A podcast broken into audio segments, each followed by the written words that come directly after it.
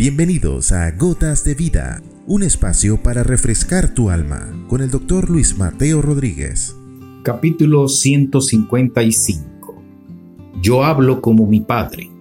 ¿Quién estaba en Jesús y en su palabra?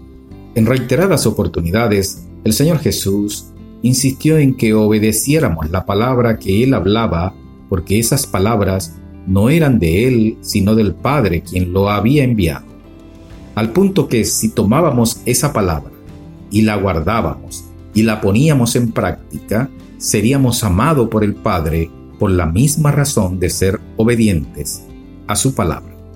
Ya en la antigüedad, por medio de Moisés, cuando Dios le dio la ley en el monte Sinaí, le dijo, He aquí, yo pongo delante de ustedes la vida y la muerte, el bien y el mal, sugiriéndoles que escogieran la vida y el bien en resumen, el que oiga esta palabra y las ponga por obra, tendrán la vida y todas las bendiciones de esa palabra.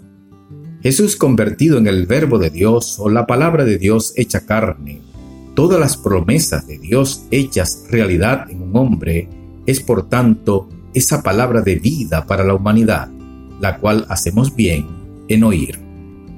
El Padre desde los cielos en por lo menos dos oportunidades expresó, Este es mi Hijo amado en quien tengo complacencia. A él oír.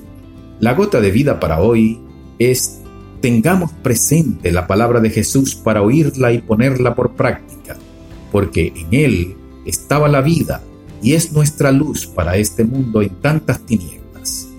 Hagamos un alto en el camino, recapacitemos a quien oímos y obedecemos en las decisiones que a diario tomamos y ojalá siempre pongamos por delante la palabra del Señor Jesús y no la de los filósofos, autores famosos ni gente de fama. Todos, según Dios, son mentirosos, pero Dios es veraz y su palabra es espíritu y es vida.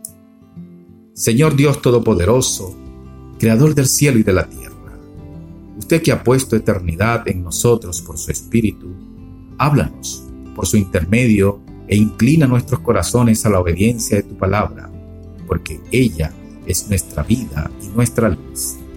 Amén. Has escuchado Gotas de Vida con el doctor Luis Mateo Rodríguez. Contáctanos a través de nuestro correo electrónico ccclarrocaviva.gmail.com o a través de nuestras redes sociales. No te pierdas nuestro próximo capítulo, Gotas de Vida.